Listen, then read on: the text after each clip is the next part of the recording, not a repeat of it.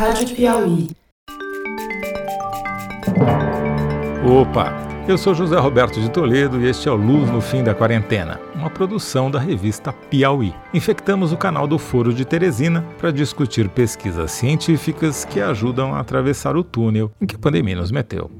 Os laboratórios Pfizer e Moderna saltaram na frente na corrida pela vacina contra o SARS-CoV-2. Ambos anunciaram que seus imunizantes chegaram a cerca de 95% de eficácia na fase 3 de testes, que é a última. São taxas de sucesso muito altas que colocam pressão sobre as concorrentes. Os concorrentes que interessam ao Brasil são a vacina inglesa de Oxford, aposta do governo federal, e a chinesa Coronavac, bancada pelo governo do estado de São Paulo. Os pesquisadores chineses publicaram um artigo na revista Lancet mostrando que nas fases 1 e 2, 97% das pessoas testadas com a Coronavac desenvolveram anticorpos. Mas isso é diferente de você testar na vida real se essas pessoas de fato não desenvolvem Covid depois de vacinadas. Isso a gente só descobre na fase 3, quando em vez de algumas centenas de pessoas, a vacina é aplicada em dezenas de milhares. Fernando Reinach está de volta e explica como essas notícias impactam a sua, a dele e a nossa vida. Entre outros motivos, porque os primeiros lotes da vacina da Pfizer e da Moderna já estão encomendados por outros países, Estados Unidos, União Europeia e Japão. Dr. Fernando Reinach, Estamos aqui de volta depois de um longo e tenebroso inverno escuro em que o Luz no Fim da Quarentena não saiu por conta da, do acúmulo de coisas em função da eleição Estamos aqui de volta finalmente. Vamos falar de vacina, né? Que é o grande assunto que todo mundo quer saber. Que afinal de contas foram anunciadas aí duas vacinas de RNA com uma taxa de eficiência altíssima, ainda não foram revisadas pelos pares essas, esse conjunto de dados, essas pesquisas, mas é o que temos por enquanto e taxas acima de 90% de eficácia. Essas duas vacinas são as primeiras duas vacinas feitas de RNA. Você tem o gene, o gene produz um RNA e o RNA produz a proteína. Então, basicamente, eles fizeram um RNA que codifica a proteína da lança, da lança do coronavírus. Daí você injeta esse RNA no músculo da pessoa, né, com uma agulha, como você vai dar uma vacina, e as células musculares pegam esse RNA, produzem lanças e jogam as lanças para fora e ficam produzindo lança por um tempo. Aí o sistema imune reconhece essa lança e faz a resposta imune. Então é uma tecnologia nova que é muito segura porque você não precisa crescer o vírus, você não precisa fazer nada, não tem outro vírus envolvido.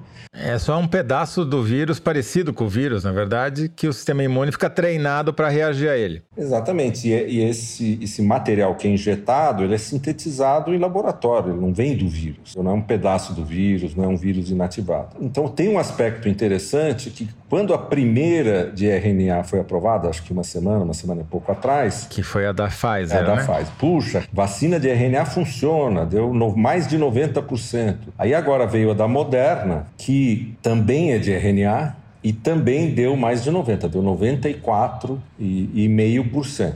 Explica pra gente como é que eles acham esse número. Por que, que é 94,5% de eficácia? Você vacina um número de pessoas no caso da Moderna, são 30 mil pessoas, metade com grupo controle, você põe um placebo e na outra metade com a vacina. E você não sabe, nem ninguém sabe, quem foi vacinado com o quê.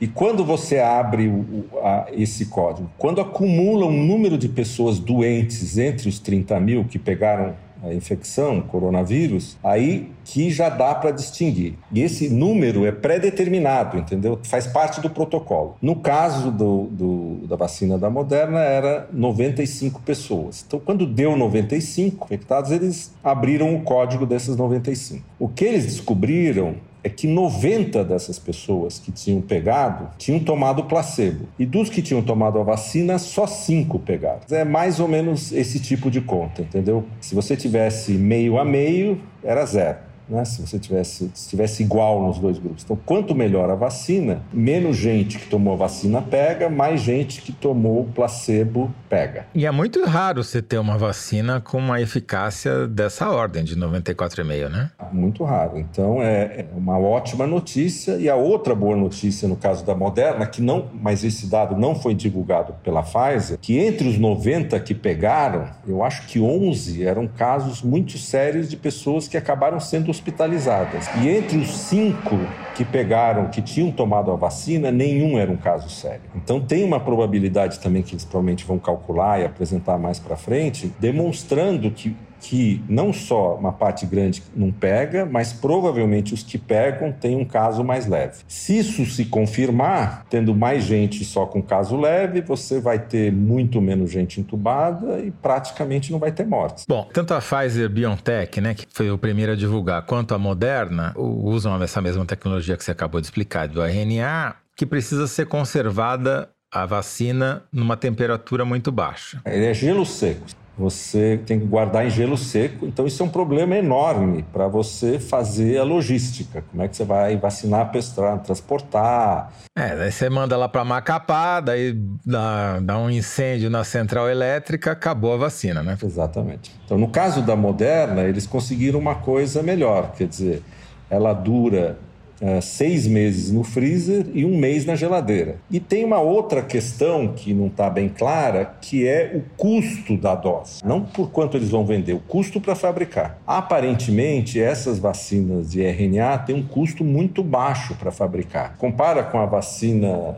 a Coronavac aqui, que o Butantan está testando, provavelmente é mais caro de produzir e provavelmente mais difícil de escalar. Então, a batalha entre as vacinas é, vai ser travada em três frontes. Uma é a eficácia, o custo de produção e quão rápido você consegue produzir grandes quantidades e distribuir. Então, o interessante agora é voltar num podcast que a gente fez muito tempo atrás sobre as apostas que os diferentes países fizeram. Porque cada país apostou numa tecnologia, ou em várias, né? várias tecnologias diferentes. E entre essas tecnologias, eles apostaram nas mais modernas, que nunca tinham funcionado, que é, por exemplo, a de RNA. À época podia parecer uma aposta arriscada, Porém, eles disseram a famosa história dos não coloque todos os ovos na mesma cesta, né? Eles botaram em cinco cestas diferentes. Não só isso, mas a qualidade científica da nação. Que no fundo você tem política, tem preço, tem tudo isso, mas você vai ter algumas pessoas qualificadas que vão dar palpite. Olha, aposta nessa aqui. Daí o cara fala: Não, mas essa aqui nunca funcionou. O cara fala: Não, a gente acompanha essa ciência aqui, tem muita cara que vai funcionar, pode apostar. No Brasil, o governo do estado, o estado de São Paulo, recomendado pelo Butantan, apostou na, na coisa mais tradicional, que é uma vacina de vírus inativado, que é a Coronavac chinesa, pagou os testes todos para fazer no Brasil e ainda vai construir uma fábrica para produzir essa Coronavac. Agora, ficou um problema complicado, entendeu? Porque eles ainda não acabaram a fase 3, 20 de outubro era para ter acabado. Agora, o número de casos aqui em São Paulo abaixou muito, eles têm que acumular 44 casos para abrir o teste.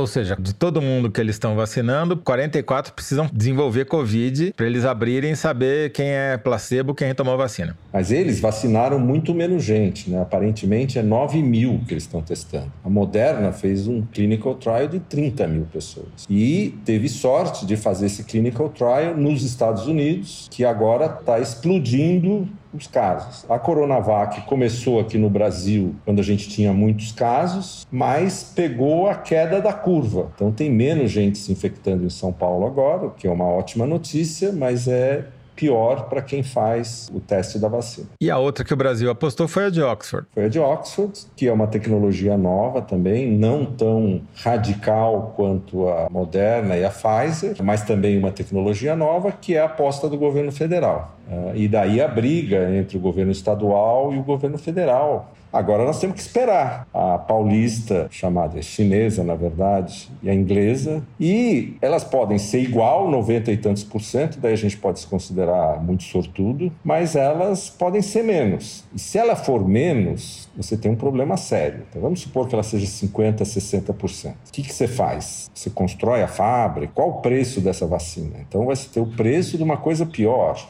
No caso de São Paulo e do Brasil, a, a roleta está girando, a bola está lá e a gente vai esperar parar para ver que número que dá, entendeu? E tem um outro agravante, né? Como a gente não distribuiu os ovos em várias cestas, a gente também não está na fila de opção nem da Moderna nem da Pfizer. Quer dizer, para comprar essas vacinas, mesmo que a gente quisesse, não ia ser fácil. É, é um problema também é, de ordem psicológica, entendeu? Desse complexo brasileiro horrível. Provavelmente os políticos falaram assim: não, se eu puser em várias, quer dizer que eu não sei, entendeu? Eu estou apostando porque eu não sei direito quem vai ganhar. Eu vou apostar em vários cavalos porque eu não sei. Mas eu não. Aqui no Brasil todo mundo é muito sabido, entendeu? Todo mundo sabe tudo. Aí alguém lá falou: não, essa essa aí, pode pôr só nessa. Quer dizer, basicamente nos resta torcer para a Coronavac e ou para de Oxford dar no mais de 90% de eficácia também, porque além disso não tem muito mais o que fazer. E tem um custo baixo. Então agora mudou o jogo aqui no Brasil. Tanto assim que os governos pararam de falar. Porque agora a expectativa é o seguinte: tá bom, agora sucesso na Coronavac, é o seguinte, é mais de 90%. É, se vier com 70, já vão dizer que é uma vacina de segunda mão, segunda categoria. Ou mesmo 80. Explica o efeito disso, porque não é só a probabilidade de eu e você tomarmos a vacina, nós saímos na rua e não sermos contaminados. É a tal da imunidade de rebanho, né? Que aumenta muito rapidamente a chance de você atingi-la, não é isso? Se você vacinar 100 pessoas com uma vacina de RNA, mais de 90 estão imunes. E na caso da Moderna, se você pegar, você vai ter um caso leve. Vamos supor que os resultados se confirmem. Então, você vacinar a população com isso, em teoria, se tudo acontecer como previsto, você vai ter hospitalizações lá para baixo, número de casos lá para baixo, e você vai controlar isso. Isso aqui vai virar uma doença normal. A gente já tem em São Paulo, vamos supor, 26% de pessoas que já pegaram a doença. Você vacina, você chega a 60%, 70%, 80% da população. Agora, se você usar uma vacina de 50%, 60%, precisa ver, precisa vacinar mais gente, as pessoas não vão ter certeza se estão protegidas, entendeu? Então tem toda a dúvida perante a população e questão custo-benefício. Você tem o risco de daqui a duas, três semanas, tá bom, saiu, é tanto por cento a vacina que o Brasil apostou. O que, que a gente faz? Nós vamos botar o rabinho entre as pernas, vamos lá e vamos tentar negociar as de RNA, ou vamos já uh, vacinar essas pessoas aqui com o que a gente tem mesmo. E obviamente vai ter gente aqui no Brasil que vai tentar importar vacina de RNA de qualquer jeito os hospitais classe A, as clínicas de vacinação particulares, ou seja, a desigualdade que sempre há nesses casos vai aumentar. Eu acho que no início vai ser difícil, porque provavelmente essas fábricas, as últimas pessoas que eles vão atender são esses distribuidores privados, etc. Mas se o Brasil adotar uma vacina pior, daqui um, dois anos, é, você vai num lugar privado e toma uma melhor, entendeu? E vai pagar. Mas isso é toda tecnologia médica funciona assim, né? Bom, só nos resta então torcer, né, Fernando? Torcer para que os testes da Coronavac e da vacina de Oxford cheguem nesse patamar de eficácia que as vacinas de RNA chegaram, aparentemente. E garantir que as pessoas que estão fazendo os testes e divulgando os testes não mexam nos dados. Bem lembrado. Doutor Fernando Rainer, muito obrigado, muito bem-vindo de volta aqui ao Luz no Fim da Quarentena e obrigado mais uma vez pela sua iluminação. Obrigado, Toledo.